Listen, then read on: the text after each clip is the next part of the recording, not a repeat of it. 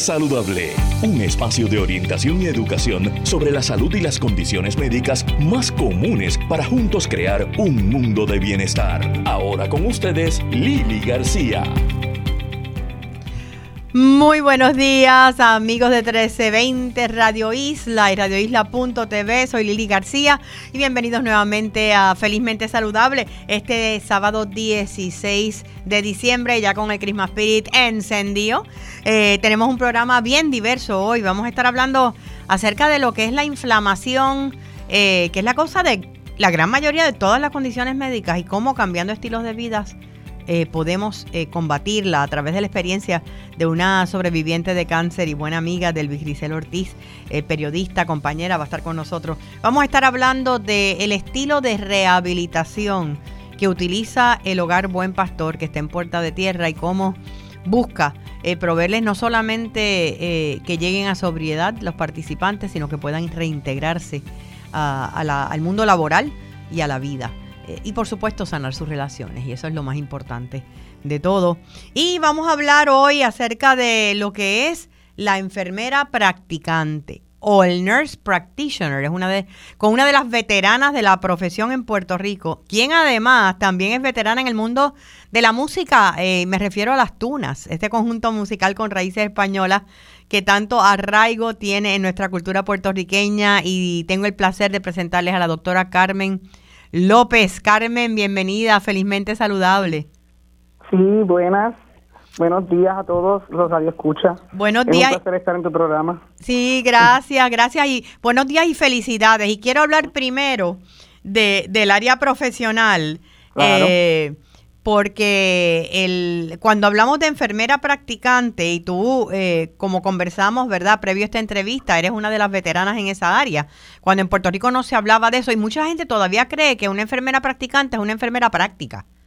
Y, y, es distinto. De hecho, el término, el tengo que corregir, ¿verdad? Que el término no se utiliza, eh, eh, no existe ese término, enfermera practicante. Eso Ah, es ¿no? una manera, no, lo han tratado de, de traducir, De porque como el concepto es nurse practitioner, lo traducen en español a enfermera practicante, pero ese es un, un concepto erróneo. Lo que pasa es que el nurse practitioner es conocido mundialmente en inglés.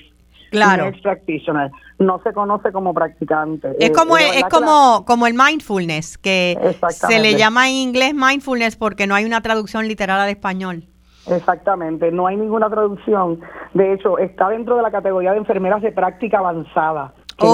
Si, si fuéramos a corregirlo, a hablar de- en español de enfermeras de, de, de- ¿verdad? de este tipo, de esta, de esta categoría, es la categoría de enfermeras de práctica avanzada, pero no se puede traducir tampoco nurse practitioner enfermera de práctica avanzada nada más, porque en, el, en, el, en la categoría de práctica avanzada hay cuatro este, profesionales que son las anestesistas, Ah. están las parteras, están las especialistas clínicas y nosotros los nurse practitioners. Así Ah, que, pero si, si alguien fuera a referirse en español a, a nuestra profesión, pues es, es más eh, correcto decir que es una enfermera de práctica avanzada. Enfermera de práctica avanzada. Avanzada, ok, ahora, defíneme qué es una enfermera de práctica avanzada, porque yo conocí el concepto antes en Estados Unidos, eh, pero ¿desde cuándo legalmente está en Puerto Rico? Y, y porque tú te educaste fuera, ¿no? Bueno, yo me eduqué, eh, eh, eh, la historia, mi educación en términos de nurse practitioner fue en la católica, de, de- fue con la católica. Fue un acuerdo que hizo la, universi- eh, la Universidad Católica con el Hospital de Veteranos y entonces eh, donde ellos prepararon dos grupos. El primer grupo terminó en el año 98 y yo terminé en el año 99 Ok. con una con cursos lo que se llama posgrado que es después de una maestría. Eh, eh, nosotros todos teníamos maestría y entonces nos prepararon para hacer nurse practitioner en el boom que hubo de los nurse practitioners en el 90, en los 90. Ok. Esto empezó en el 65 en Estados Unidos. De estos grupos de los 60 también hubo una nurse practitioner de Puerto Rico que se llamó Carmen Vigas. Ella Ajá. fue la primera certificada, pero nunca nunca practicó la profesión. Solamente se certificó nacionalmente porque el rol requiere que uno eh, haga los estudios, haga práctica clínica y después entonces eh, haga una certificación nacional. Así que yo sí estudié en Estados Unidos, pero fue el doctorado, eh, porque yo tengo dos Oh. especialidades. Una es en, en lo que se llama adultos y viejos y la otra es en medicina y familia. Y en medicina y familia la hice en Estados Unidos para completar mi doctorado. ¿Qué. ¿Qué puede hacer una enfermera de práctica avanzada, un nurse practitioner, para ser específico, que no puede hacer una otro tipo de enfermera en Puerto Rico? En Puerto Rico, en Puerto Rico y en, Estados Unidos. Y en Estados Unidos, sí. La enfermera de, de la nurse practitioner en específico de esta categoría es una enfermera que, se, que es una, una, una profesional que se prepara. Ahora mismo todos los programas van a estar a nivel doctoral hay maestrías, pero se está preparando, se está transformando a nivel doctoral todo. De hecho, yo estudié la preparación de dos programas a nivel doctoral, uno en, la Escuela de San Juan Bautista y el otro en el Recinto de Ciencias Médicas. Excelente. Pero este profesional, eh, pues eh, la realidad es que hace el trabajo de cuidado primario principalmente. Aunque hay en diferentes especialidades, principalmente esto se creó por la escasez que hay, ¿verdad?, de, de compañeros médicos y entonces se convierte en un colaborador. No es que muchos piensan que la sustituye realmente, pero no. La realidad es que, especialmente en la ley de Puerto Rico, eh, el trabajo es colaborativo.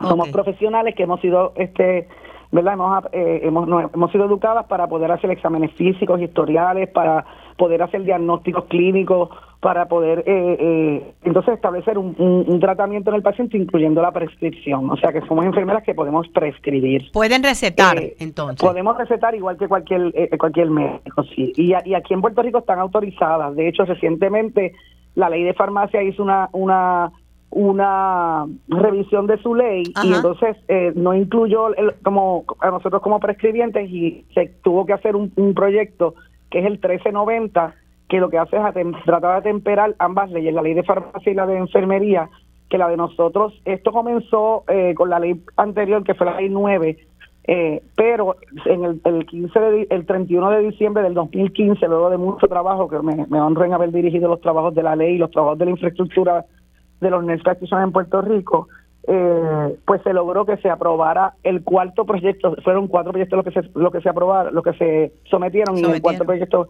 fue aceptado el 31, en, en, en de año, el 31 de diciembre del 2015, nos, no, el, el, gobernador no, no firmó el proyecto. Ahora mismo, pues, a nivel estimado, ¿verdad? Digo, aunque me, imagino que tú conoces esta, estas estadísticas, ¿cuántos eh, nurse practitioners tenemos en Puerto Rico? Bueno, en el, esto comenzó en veterano, como bien te expliqué, y allí hay, hay, hay más o menos como 40 eh, personas este, ya eh, en, trabajando, ¿verdad? Eh, a, nivel de Puerto Rico como tal, yo estimo que más o menos deben haber unos 60, 100 aquí, que todavía viven aquí, porque muchos se han ido a Estados Unidos. Sí. Como la, la práctica aquí ahora, en este hace como dos años, es que están empezando a reclutar en los hospitales. Gracias a Dios ya tenemos en Paví, en San Francisco, en, en, en Wilma Vázquez, en Auxilio Mutuo. Hay varios hospitales que ya están este, reclutando Next Practitioner y también la, la, muchos, algunos médicos, este, servicios de oficio. Y la verdad que la, la importancia de este rol, y quizás es lo más, mi mensaje más importante, es que sabemos que en Puerto Rico hay mucha carencia, no solamente de proveedores, sino de los servicios preventivos y de promoción de la salud. Claro. Eh, este, e, ese es el enfoque que le dio la Organización Mundial de la Salud desde el 2000, y tenemos metas 2000, 2010, 2020 y 2030. sin embargo, todavía en Puerto Rico eh, eh, hay mucha carencia de los servicios de prevención. Y este profesional se su, entrenamiento es principalmente enfocado en lo que es medicina preventiva y de promoción de la salud. Así que viene a ser un complemento del médico para asegurarnos de que estos servicios puedan darse. O sea que según lo que escucho de ti, el nurse practitioner va a trabajar ya sea en una oficina médica con un médico apoyándolo o en un hospital apoyando el staff, el equipo del hospital. Exactamente. Eh, pero no puede tener oficina sola o solo. Bueno, sí, eh, las enfermeras profesionales pueden tener oficinas solas desde hace mucho tiempo, desde la ley 9 ya podían tener oficinas porque pueden hacer otro tipo de funciones, pero como nurse practitioner sí podría tener su oficina siempre y cuando contrate un médico, porque en Estados Unidos se da esto, eh, profesionales de nurse practitioner que, que, que, pues, que, llevan todos los gastos de la oficina, pero tienen un médico colaborador que es el que con el que eh, con el que trabaja. Y este médico pues entonces eh, lo que hace es ver los pacientes más complicados y, entonces si ella tiene algún paciente que se complica, pues tiene la opción de referírselo, porque usualmente ver los pacientes más estables, la administración como el enfoque es hacia prevención y promoción, pues el paciente más estable es el que debe estar con esta profesional eh, haciendo, o con este profesional, porque hay varones, eh, haciendo el cuidado de estos pacientes. No, y en estos momentos, Carmen, que, que tenemos la crisis a nivel no solamente de la, del, del éxodo de médicos, sino la crisis eh, hospitalaria, ¿verdad? Hospitales cerrando, hospitales funcionándose. O sea, y es a través de toda la isla, que es una profesión ideal para personas que quieran eh, de verdad hacer una diferencia en lo que es la calidad de vida en este país y, son necesarias. Y ahora eso, eso es bien importante, ¿verdad? Porque muchas veces lo que se piensa, lo que se ha pensado de este profesional es, vuelvo a insistir en que va a sustituir a algún profesional y no. En Estados Unidos esto es un modelo que lleva desde el 65 y nunca ha sustituido totalmente al médico. La realidad es que tampoco están entrenados ni para cirugía, quizás cosas menores, pero nunca hay muchos campos donde donde los nurse practitioners no entran, así que y además el trabajo en sí como quieres colaborativo porque pacientes que están estables pues perfectamente lo puede seguir un nurse practitioner para asegurarse de que no se hospitalice, de que no llegue a las complicaciones de enfermedad, pero si el paciente se va deteriorando, la realidad es que todo toda la literatura sea en Estados Unidos o aquí eh, conlleva a que nosotros tenemos que referir el paciente. Como como igualmente un médico refiere a un cardiólogo si se complica el paciente. Seguro, a un especialista. que es el mismo estilo. Y aquí, pues, es bien importante con la situación que tenemos de necesidad de proveedores, realmente y especialmente en este momento histórico donde estamos con tanta crisis de, salud. Ahora mismo, ¿dónde eh, se puede estudiar la profesión? Me dice que es a nivel doctoral únicamente. No, eh, está cambiando. Lo que quiero decir es porque hay una recomendación de las eh, de, la, de, la, de las eh, agencias acreditadoras eh, a que se convierta todo en doctorado, ¿verdad? Y de las agencias nacionales como la American Association of Practitioners, en la que yo fui representante durante 10 años, la Organización National Organization of Nurse Practitioner Faculty, que son los profesores. Todas estas organizaciones y la ANA y las de Puerto Rico se recomienda que se convierta en doctorado pero sí hay a nivel maestría, todavía la Universidad de Tulabo tiene el programa a nivel de maestría, eh, en, en, IMA creo que tienen un programa, en, en este aunque es un programa que es más local de ellos, en, en, en Ponce estaban teniendo un programa en la Escuela Ponce Medical School, pero eh, eh, como se están convirtiendo en doctorado y va a ser requerido, pues ya mismo este, el, el programa de nosotros en San Juan Bautista, que es un programa que, que que se ha estado desarrollando a nivel doctoral eh, con enfoque en adultos y viejos, sabiendo la necesidad que hay de... Claro, el cambio poblacional que estamos teniendo. Exactamente. Pues entonces en agosto empezamos este programa doctoral y también esta servidora está eh, desarrollando uno en recinto de ciencias médicas en medicina y familia, que eh, entendemos que empiece el año que viene. Excelente. Ahora quiero cambiarte el sombrero. Eh, eh, este, este trabajo, ¿verdad?, eh, de la promoción de lo que es el Nurse Practitioner y el desarrollar los currículos es una de tus pasiones. Pero la otra, y le quiero contar al público cómo nos conocimos. Yo estaba en un restaurante cenando con unas amistades y de repente la mesa de al lado se llena de un grupo de personas donde todas las mujeres tenían la misma blusa. Y yo pensé, bueno, ¿serán de una iglesia o es un coro? Y de repente, de la nada, empiezan a cantar. Y resulta que era la tuna callellana del recuerdo, que venían de una entrevista radial precisamente.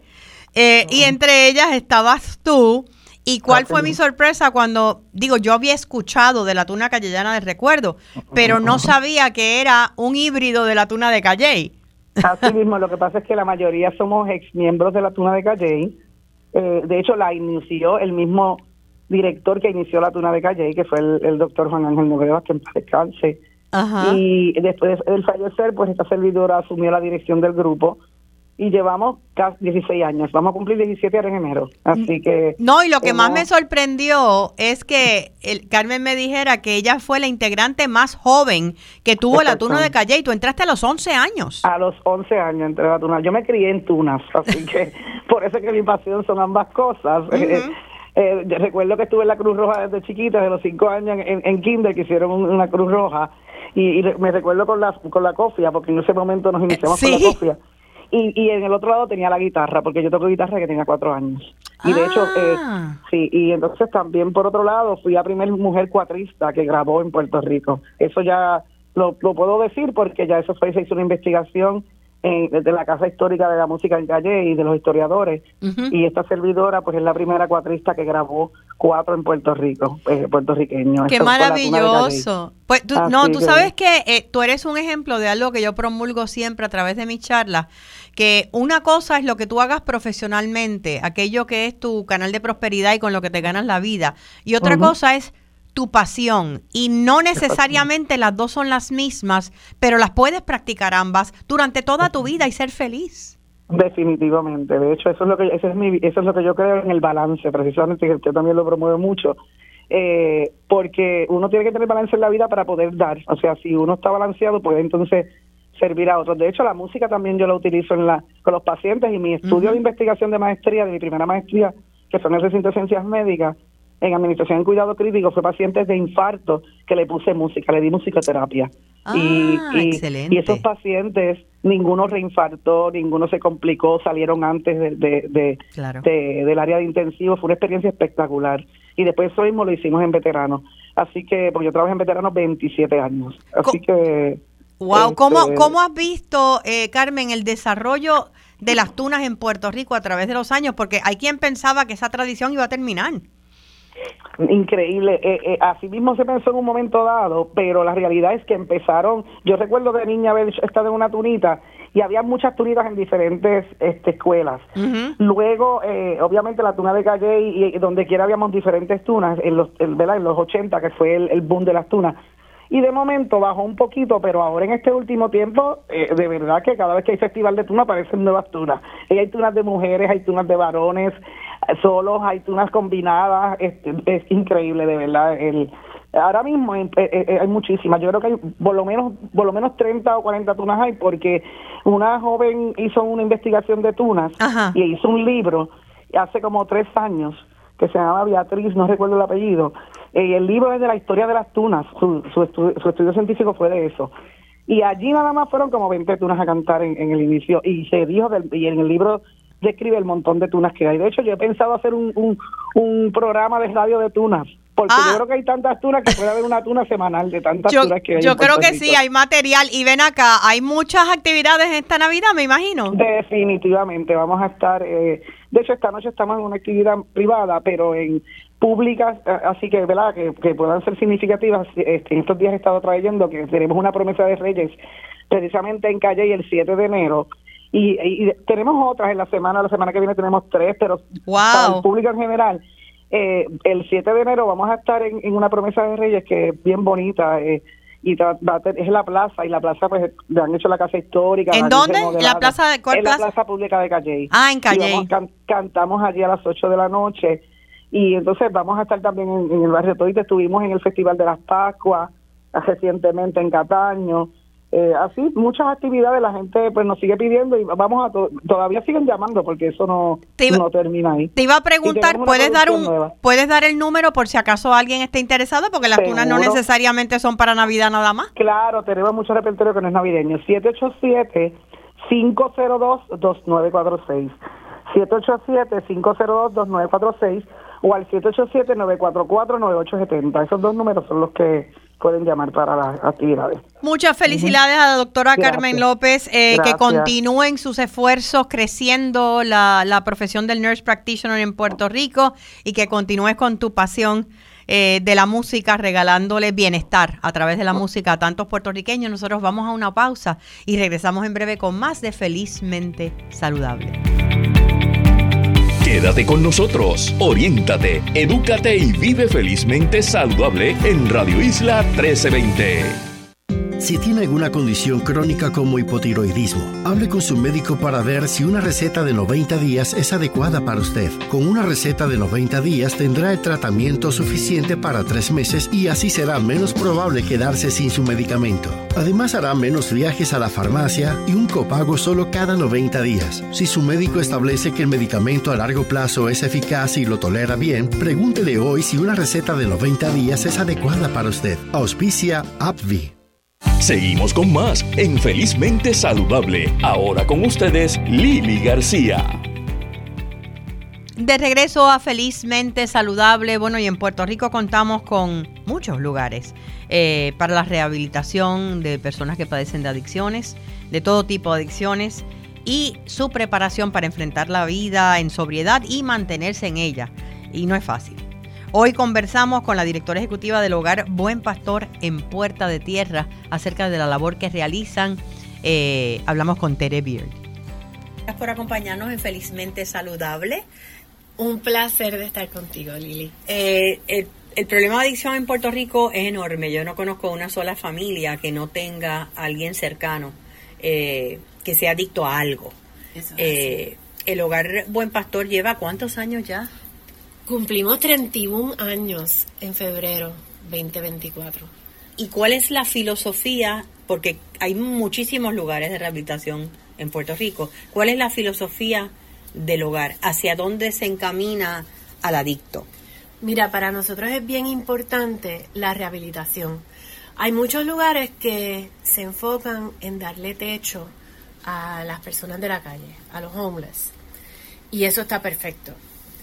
Sin embargo, nosotros lo vemos un poco diferente porque lo que hemos visto es que mientras hay algunos lugares que lo que hacen es darle techo, en realidad lo que hacen es mover el shooting a un sitio que le llaman vivienda permanente.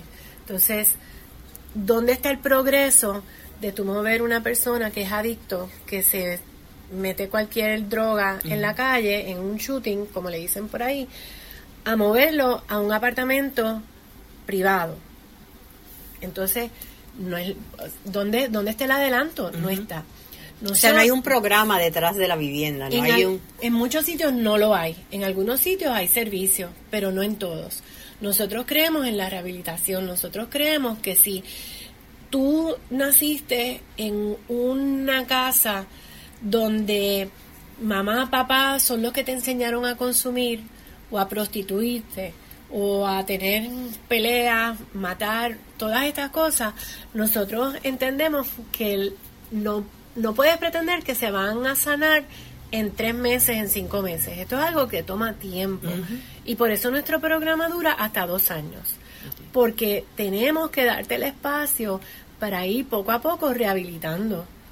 Tienes que trabajar con un consejero en adicción, con un consejero de familia. O sea, tú primero tienes que trabajar contigo para entonces después estar listo para trabajar con lo que sean los issues con tu familia. Y por eso... Pero obviamente tienen que estar limpios mientras estén aquí.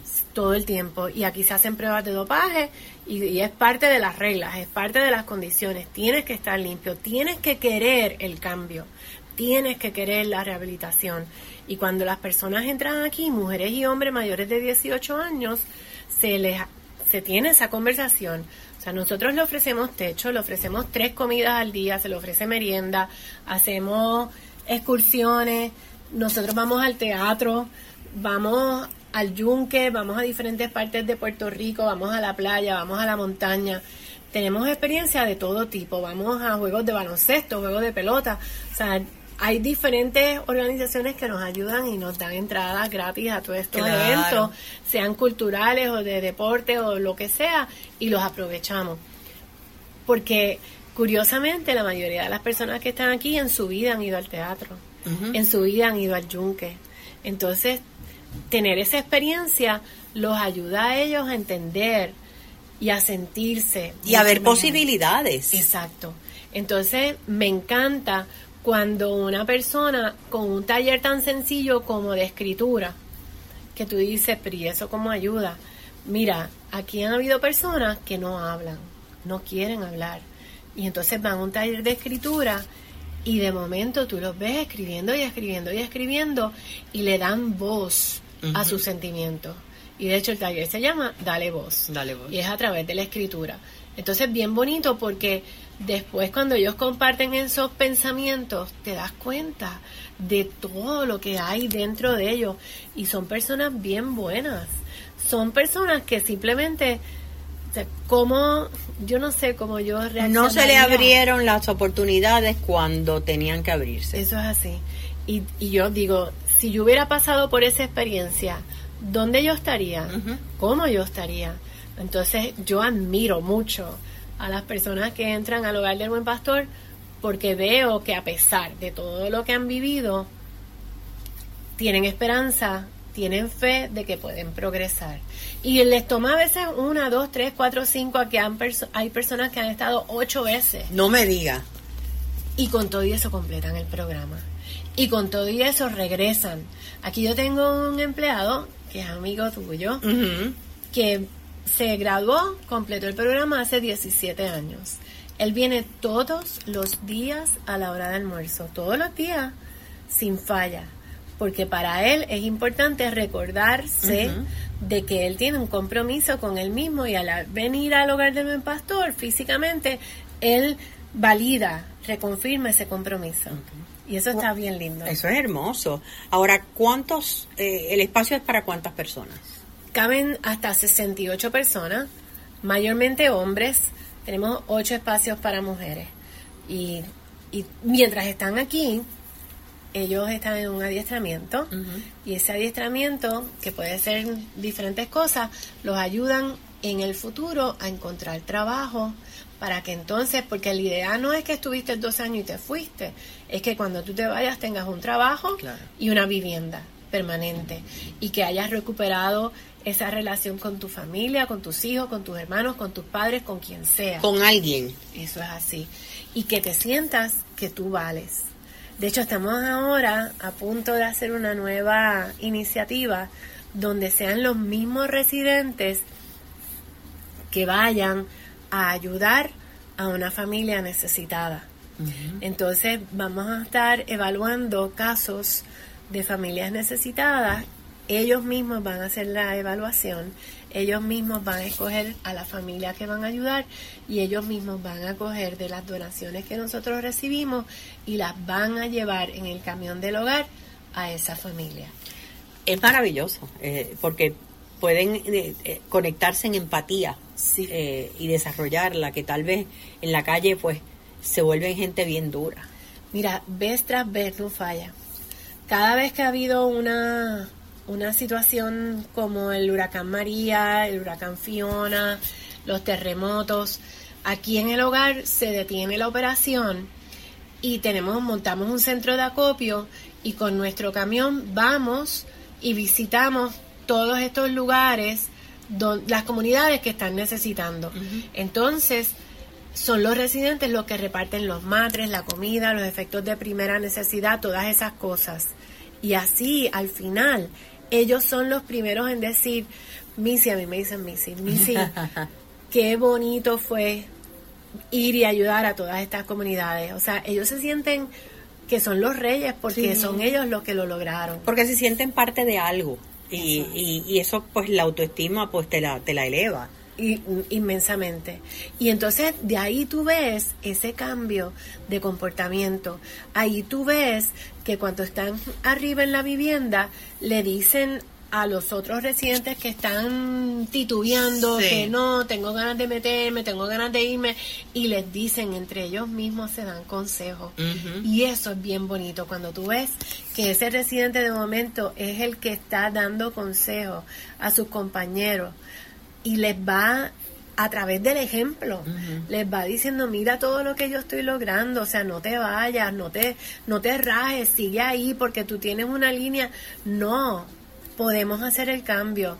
¿Y, ¿Y qué sostiene el hogar? ¿A base de qué? Eh, ¿Donativos? Digo, yo sé que eh, para aquellos ustedes que conozcan el área de Puerta Tierra, donde está el hogar, al frente había el Colegio San Agustín eh, y ahora se ha convertido en una la mega tiendita de Joy, donde se venden todo tipo de artículos usados, desde muebles hasta ropa. Eso es así. Mira, la tiendita Joy, ahora tenemos tres una en Puerta de Tierra, una en San Patricio Plaza y la última en Río Piedras, en el casco de Río Piedra, en la Avenida de Diego.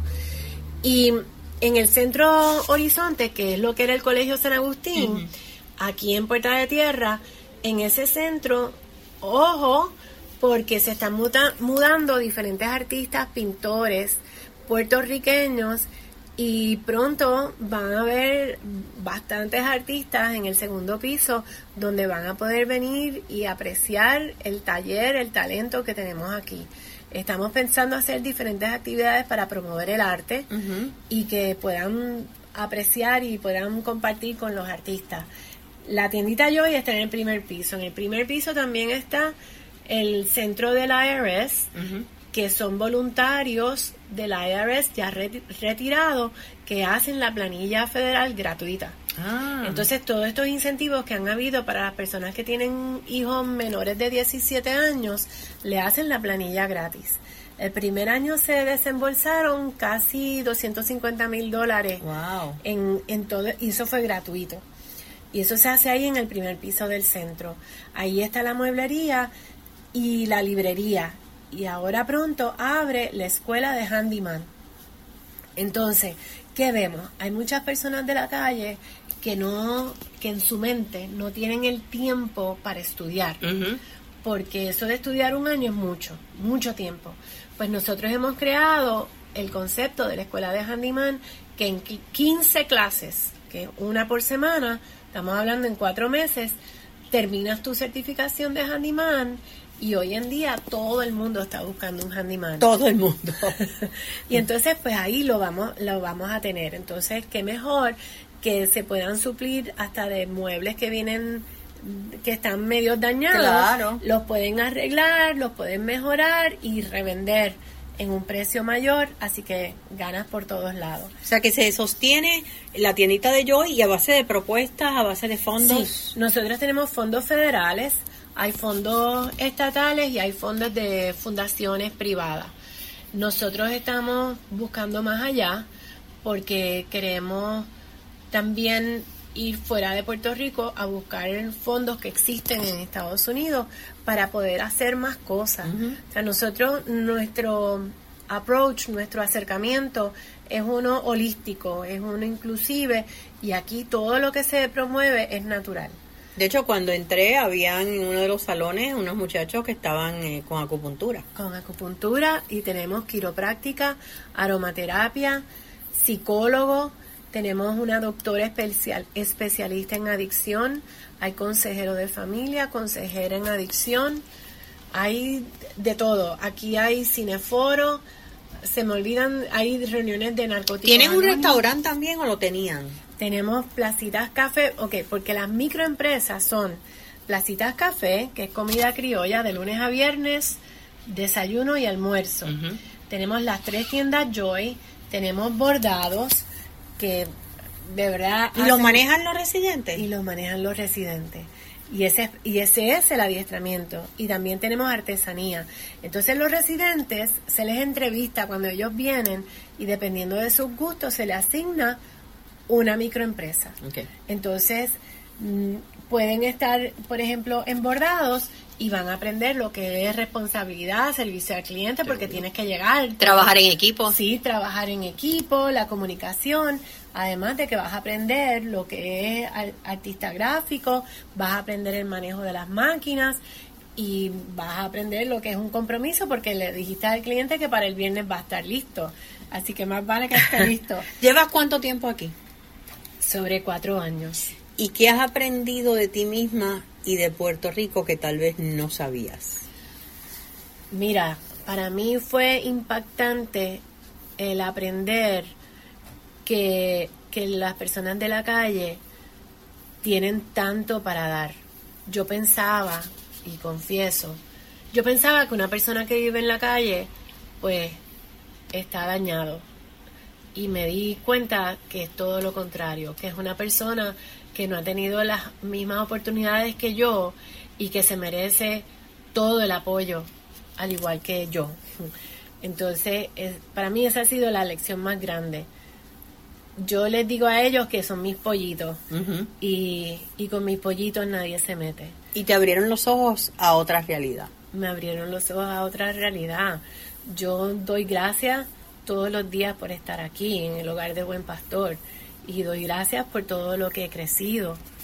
Y Ahora te pregunto, tiene que ser duro también entender que uno no puede salvar a todo el mundo y que de los que se van y terminan, algunos no vuelven porque mueren en la calle o algunos regresan porque no pudieron mantenerse limpios. Eso es así, mira, el fentanil está acabando con la mitad del planeta, no tan solo en Puerto Rico, en Estados Unidos ya se clasificó como una epidemia. En Puerto Rico entiendo que todavía no, pero no dudo que, Va eso. exacto, que lleguemos ahí. Yo entiendo que no, no es nuestra culpa, igual que no, no somos los responsables de que si lo lograron o no lo lograron. Nosotros le ofrecemos la herramienta. Si ellos no están listos, esa es una decisión muy, muy, muy personal. Muy personal. Y pues hay que entenderlo. Al, al principio es bien difícil porque uno, yo les cojo un cariño como si fueran hijos de uno, ¿no? Y, y, y que no, ¿qué pasó? Que no quisieron tomar esa decisión para quedarse aquí, para quedarse limpio. Pues yo no sé. Yo sí sé que tuve que, que aceptarlo, que son decisiones de ellos y que, y que si ellos quieren regresar, aquí van a tener un hogar donde regresar. Y, y pasa, como te dije ahorita, hay personas que han venido ocho veces. Así que yo no sé cuándo es que van a hacer ese clic para decir, ok, esta vez. Yo entiendo, a veces me frustro mucho porque digo, Dios mío, todo este trabajo que estamos haciendo todos los empleados y se van, o volvieron y consumieron, o, me llamaron para decirme que fulano falleció. Eso duele mucho. Pero de la misma manera, hay llamadas para decir, Missy, estoy bien con mis papás, Missy, estoy trabajando. Entonces, lindo. cuando tú oyes, Missy, me gradué de cuarto año, Missy, me dieron trabajo, ahora soy cocinero, ahora tengo mi propio negocio, o lo que sea, tú dices, bueno, pues valió la pena. Porque después que podamos decir que se rescataron vidas, pues vamos bien. Vamos bien. Entonces son el ejemplo, vienen contentos. Y nosotros creamos un grupo que se llama Dame la clave.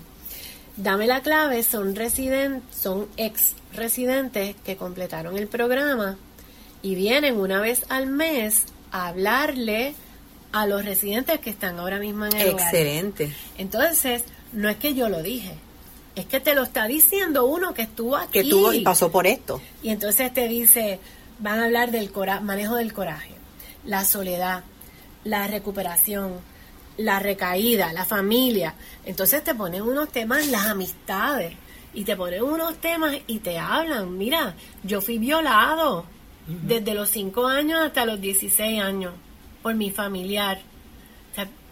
y ahí yo me quedo sin habla. Claro. Entonces, ¿cómo rayos esa persona superó? ¿Cómo perdonó? ¿Cómo, cómo está riéndose? Entonces, si él puede, si él pudo. Cualquiera puede. Cualquiera puede. Entonces tuvimos una sesión con los padres, con cinco padres. Dos de ellos, sus hijos fallecieron por el fentanil.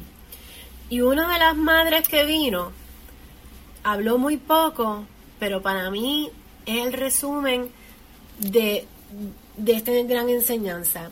Y ella, ella abrió la conversación diciendo, ¿ustedes tienen miedo? Yo también. Ustedes tienen coraje, yo también. Y para mí esas palabras fueron tan impactantes porque ¿cuál es la diferencia? O sea, todos estamos en el mismo bote, todos necesitamos amor, todos sentimos, a todos nos duele.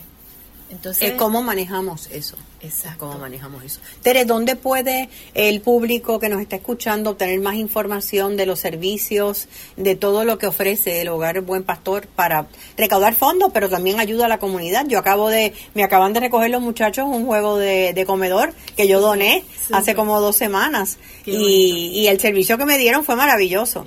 Claro, yo les había dado charlas antes, me conocían, eh, pero fue bien chévere verlos que llegaran a casa, se llevaron ese juego que yo espero que lo vendan pronto acá. Pues, yo espero que sí. Aquí montamos un showroom que está quedando de maravilla. Y mira, si nos quieren contactar, todo lo que quieran donar, aquí aceptamos de todo menos computadoras e impresoras. Todo lo demás lo aceptamos.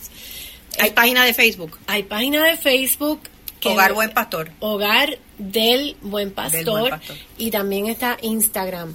El teléfono nuestro es 787-721-8579. Tenemos un website que es hogardelbuenpastor.org. Y en Facebook tenemos dos páginas, la de Hogar del Buen Pastor y la de Joy, tienda Joy by HBP. De, y en Instagram tenemos cuatro páginas, la del hogar, las de las tiendas Joy, la de Bordado y la de Placitas Café. O sea, que es cuestión de llamar, buscar y ver cómo de alguna forma puedes obtener los servicios, porque los servicios de la impresión aquí se hacen camisetas, se hacen gorras, se hacen eh, vasos, de todo, eh, con los logos. Eso es así. Y si quieren hacer una actividad para que los empleados donen, y lo llevan a la empresa y nosotros vamos un día y recogemos todo, también con mucho gusto. Gracias Tere, gracias por el compromiso que tienes con tu, con tus nenes y tus nenas eh, y que siga creciendo y que podamos tener más historias de éxito que historias de fracaso. Muchas bendiciones. Gracias, un placer. Y regresamos en breve con más de Felizmente Saludable. Quédate con nosotros, oriéntate, edúcate y vive felizmente saludable en Radio Isla 1320. El hipotiroidismo puede tener muchas caras. El cansancio y la falta de energía, cambios emocionales y la dificultad para concentrarte. Tu piel luce diferente y estás perdiendo cabello o aumentas de peso sin razón alguna. Podría ser hipotiroidismo, lo que hace que tu metabolismo se ponga lento y afecta el funcionamiento de tu cuerpo. Habla con tu médico hoy, pregúntale por la prueba de TSH y presenta tu mejor cara. Seguimos con más en Felizmente Saludable. Ahora con ustedes, Lili García. De regreso a Felizmente Saludable. Bueno, ¿y qué ocurre cuando tú encuentras las herramientas para transformar tu salud en una salud óptima? Eh, pues ella es periodista, locutora, gran amiga y su encuentro con el cáncer de seno ha transformado su vida de muchas maneras. Y una de ellas fue llevarla a visitar un lugar en Rincón que lleva décadas allí pero es más famoso aún así fuera de Puerto Rico que en nuestra isla, y me refiero al Instituto Ann Wigmore. Nos visita Delvis Grisel Ortiz. Delvis, bienvenida Felizmente Saludable. Muchísimas gracias, Lili. Es un honor estar contigo en la mañana de hoy. Quiero comenzar por preguntarte cómo estás, eh, cuándo terminaste el tratamiento de radioterapia. Bueno, el tratamiento de radioterapia, el año ha sido, como tú bien sabes, eh, bastante eh, crudo, ¿no? intenso, intenso, intenso. Rudo, rudo, intenso, sí. Pero afortunadamente todas las cosas que me llegaron durante este año, que fueron una detrás de la otra y fueron bastante sólidas y fuertes, eh, las pude atravesar, las pude atravesar y, y si quieres que te diga, yo me siento agradecida por todo lo que he vivido. Yo lo agradezco todo, hasta los parking. lo agradezco hasta los parking, de verdad. Así que mi radioterapia, aunque yo fui operada el 27 de enero, tuve muchas complicaciones y estuve más de cinco meses con complicaciones eh, postoperatorias. Y por esa misma razón no se pudo empezar la radioterapia hasta casi llegado el verano. Okay. Así que entonces fue ahí un poco al final del verano cuando recibí la radioterapia, que tú sabes que deja uno, el, efecto más grande que tiene la radioterapia siempre es el cansancio. El cansancio, eh, sí, y la quemazón. Exactamente, y en el área, ¿verdad? Y en el área pues eh, tuve esa, esas, esas condiciones, pero eh, todo eso lo atravesé. El caso es que después de todas esas cosas que me ocurrieron, yo le dije un día a mi esposo, estando en el, medio de la radioterapia, le dije, tú sabes una cosa, si Ann Wigmore existiera, ahí es el lugar donde yo necesitaría ir en este momento, porque yo sabía de Ann Wigmore, yo soy de yo soy de Mayagüez, así que en esa área yo escuchaba hablar de, de Ann Wigmore y siempre escuchaba hablar bellezas de Ann Wigmore, pero para mí era como un lugar misterioso, porque está en Aguada y Rincón, qué sé yo, pero yo no sabía dónde quedaba, solamente oía hablar maravillas de allí y soñaba con algún día estar. Pero cuando supe que Ann Wigmore había muerto, dije, bueno, pues no, eso se habrá cerrado y me olvidé. Pero cuando le digo eso a mi esposo, a los dos días, el gran amigo Radamés Rosado me llama y me dice, mira, estoy hablando con la gente de Ann Wigmore y les hablé de ti. Y yo, yo me quedé, ya tú sabes, en shock. Así que lo demás es historia. Él me puso en contacto con, ellos. De, eh, con ellos, exactamente. Yo te voy a, yo te, yo te comenté, eh, cuando yo era reportera de Noticentro 4, yo hice una serie especial sobre la dieta de alimentos vivos, ¿verdad? Junto al Mildred que tenía en aquel momento el, lucero eh, en la avenida Américo Miranda. Y ella era la que promulgó lo que era el Instituto Ann Wigmore porque ella había estado allá como paciente de cáncer, ya fuera de, de, Rincón. Y tuve la oportunidad de visitarlo. Eso te estoy hablando hace más de 25 años atrás. Y, y, y si, como tú dices, eh, la, la, la gente lo conoce más fuera de Puerto Rico que en Puerto Rico. Ahora tengo que decir algo. Yo vi a Delvis Grisel antes eh, y después de ella llegar del instituto y son dos personas completamente diferentes. Definitivamente, Lili, tengo que decir. a nivel físico, o sea, tú brillas ahora, o sea, es un, es, un digo, has perdido mucho peso también, pero eh, eh, la energía tuya cambió. ¿Qué hay allí o qué aprendiste que puedes compartir con el público, Delvi? Mira, el cambio de la salud de las personas está definitivamente en lo que comemos. Nosotros, yo pienso que para mí esto ha sido una, una experiencia de un impacto enorme en mi vida, pero enorme. O sea, yo no, yo no te puedo, no encuentro ni palabras para decir lo importante que ha sido este cambio para mí. Y ver que, que yo haya dado todo este cambio simplemente con comida viva y con aprender, porque yo pienso que nosotros estamos muy desconectados de lo que es la realidad. Nosotros estamos más conectados con las pastillas, los medicamentos, eh, la cosa farmacéutica, no sé qué, los, médicos, que, realmente eh, la realidad de que el alimento puede hacer mucho por nosotros. Así que yo fui allí, entré allí, eh, para mi sorpresa, porque uno está tan acostumbrado al lechoncito y todo lo demás, ¿no? y, yo dije, y yo dije, yo no sé cómo me va a ir con esto, que es comida eh, viva, comida fría, tú sabes, qué sé yo, pero increíblemente todo me gustó. Yo creo que, es que mi sistema estaba anhelando eso.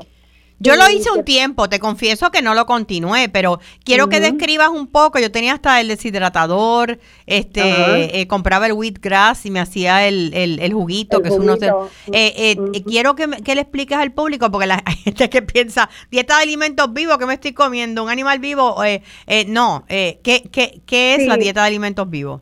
Esa dieta de alimentos vivos está basada mucho en germinados, que los estoy cultivando yo ahora mismo y también en todo lo que son verdes, ¿no? Todo lo que son las lechugas, las espinacas, eh, se usa zanahoria también. Todo esto que tú, que está absolutamente verde, porque los verdes tienen unos grandes contenidos eh, alimenticios. Sí. Son, tienen muchos nutrientes, muchos, muchos nutrientes. Y tienen muchas enzimas que son bien importantes. Otra cosa eh, fascinante que aprendí allí y que me causó un shock porque yo estaba bien acostumbrada a tomar agua en las comidas, mi agua siempre con mucho hielo, o sea, y yo estoy y yo estoy tomando agua todo el día, pero ahí dicen, "No, no puedes tomar agua en el medio de la comida y no puedes tomar agua con hielo, el agua tiene que ser a temperatura." Tú sabes pues que mi madre toda la vida ha sido así, ella no bebe nada mientras está almorzando, cenando, es después. Y fíjate, mira, mira, esto bien importante que la gente debe saber y que yo lo aprendí y lo tengo grabado en la conciencia es que sencillamente si tú te comes ese alimento que es tan nutritivo y que tiene y que lleva tantas enzimas a tu sistema, si inmediatamente que lo estás comiendo le echas agua, pues ¿qué pasa? Lo, lo botas. Lo está flochando. Exactamente. Lo exactamente. No permites que ese, esa nutrición que te llevan todas y todas esas enzimas, no estás permitiendo que tu sistema las aproveche las estás llevando inmediatamente para sacarlas del cuerpo. Así que eso es bien importante, no tomar nada de agua en el medio de las comidas. Y el, el, la dieta, eh, tú la has mantenido, pues estuviste tres semanas allí. Yo eh. estuve tres semanas allí comiendo todo eso y saliendo de allí, yo adquirí todos los equipos que son necesarios para uno procesar todos esos esos alimentos. Mi familia me, me ayudó muchísimo, me alcahuetearon, me dieron los regalos de Navidad, los regalos de Navidad adelantado. Así que entonces yo estoy utilizando el, masticador para preparar los jugos, que eso es una, una maravilla. Eh, además de eso, pues la licuadora, que es donde se hace la sopa energética, que es básica en, esta, en esta dieta, esta sopa energética. Tú mezclas en la licuadora una serie de, germinados y una serie de lechuguitas verdes y espinacas. Eh, y además de eso, pues le tienes que echar eh, que es el jugo de repollo fermentado el jugo de repollo, tanto como el sauerkraut, son, eh, eh, se me escapa la, se me escapa la probióticos. Probióticos, y por eso son tan importantes y por eso son tan importantes dentro de la dieta. Así que se combina todo eso para preparar esa sopa energética que es básica. En las mañanas yo la uso como si fuera una sopita, mezclándola con otras cosas y un poquito de papaya y no sé qué que nos enseñaron allí. Eh, y después, en el mediodía, por ejemplo, pues lo uso como si fuese un aderezo de una buena ensalada. O sea que no estás comiendo en estos momentos nada eh, eh, cocinado. No, nada de estufa. Yo llevo ya como, de hecho, Yo desde que yo hablé con ellas, ellas me habían dado instrucciones y yo estuve dos meses antes de llegar allí, ya yo estaba haciendo unas batidas y unas cosas que ellas me habían, como unos smoothies, sí. que era lo más que yo alcanzaba a poder hacer en ese, en ese momento antes de llegar. Ellas fueron muy generosas ayudándome por teléfono, así que ya yo llevaba dos meses más tres semanas que estuve allí, que salí de allí el 18 de noviembre hasta el día de hoy, cuenta todos los meses que van que yo me he mantenido en esa dieta y estoy feliz. Me siento realmente renovada, me siento otra persona eh, Pero aquí hay más que un hay, aquí hay más que una disminución en peso. Hay un hay unos niveles de inflamación que se fueron. Bueno, bien importante saber que eh, las inflamaciones son venenosas para el cuerpo. Yo llevaba padeciendo en, todo el sentido, sí. En todo el sentido de la palabra, te afectan la mente, te afectan los sistemas, te afectan todo. Y de hecho, yo salí de allí con 15 libras menos que eran 15 libras que yo tenía de inflamación pura. Eh, y sinceramente eso es lo que a mí más me, impresionó. Yo salí muy impresionada cómo esta comida viva te ayuda a eliminar eh, la inflamación de tu cuerpo, que es asesina, la inflamación es asesina. Sí. Eh, y uno se cree que es que uno está gordo. Tú no estás gordo, tú lo que estás es inflamado, como me decía mi Hinchao, hinchao. Exactamente, tú lo que tienes es una inflamación severa de tu cuerpo. Y de hecho, la masajista me había advertido en lo siguiente allí. Me dijo, te voy a decir una cosa, la inflamación es un problema serio porque cuando pasa el tiempo y tú no te estás tratando ese asunto de la inflamación, la inflamación se vuelve como una pega sobre los músculos. y entonces, pues todo eso, por eso es que tú sientes, tú sabes, tu cuerpo que, que está tan frágil, tan débil, que uno no, no tiene mucha, mucha movilidad, todas esas cosas eh, afectan. Así que yo sinceramente de todo corazón recomiendo que, entren a la página de Ann Whitmore, que, que, se instruyan, que lean, que vean todo lo maravilloso. Hay, hay una página eh, de Ann Whitmore Institute. Hay una página de Ann Whitmore Institute, también están en las redes sociales, en Facebook, porque obviamente no tenemos todo el tiempo para explicarlo eh, en general, pero si usted va y entra a la página, usted va a encontrar todo tipo de información y no tan solo puede ir allí a esa maravilla a estar en descanso eh, dos semanas y a que lo añoñen y a que le enseñen, porque eh, eh, esto es un curso, porque además de las comidas te van a enseñar todo lo que es tu sistema digestivo, todo lo que lo que tú haces mal, todas las combinaciones. A relajarte, manejo del estrés, etcétera. Sí, no, y sobre todo las malas combinaciones. Uno combina una serie de alimentos que, que son malos para el sistema y otros que son demasiado difíciles. Dame, para el dame un ejemplo. Dame un ejemplo. Eh, sí, bueno, recuerda. bueno, no recuerdo muchas cosas, pero por ejemplo la papa, la papa, la papa con la carne, ¿no? Ah, no se eh, debe combinar. Eso, es algo que no que no debe ser una que no es una buena combinación. Pero ella, en, pero en la página van a encontrar lo que son todas esas esas combinaciones y también otra cosa buena que tienen es que si tú no puedes ir allí a pasar las dos semanas por las razones que sean, también puedes tomar el curso en línea, online. Ahora te pregunto si hay personas que tal vez dicen yo no voy a hacer full time esa dieta, aún así se pueden beneficiar del detox que puede venir. Seguro, seguro, es que eso es un detox inmediato. Si yo te dijera a ti, mi grupo éramos 18 personas de todas partes del mundo. Te voy a decir, éramos nada más que tres personas puertorriqueñas. Allí había gente de Canadá, de Argentina, eh, de eh, sí, lo que estábamos hablando de que se conoce muchas veces más. O sea, de Inglaterra también. Gente, sí, ¿no? Y de India, y de, volvíate, de Hungría, de Rumanía, de, montones de sitios, y mucha gente también de Estados Unidos. Y yo te diría que todos nosotros llegamos allí con la cabeza baja. Todo el mundo, habían unas cuantas personas con jaquecas.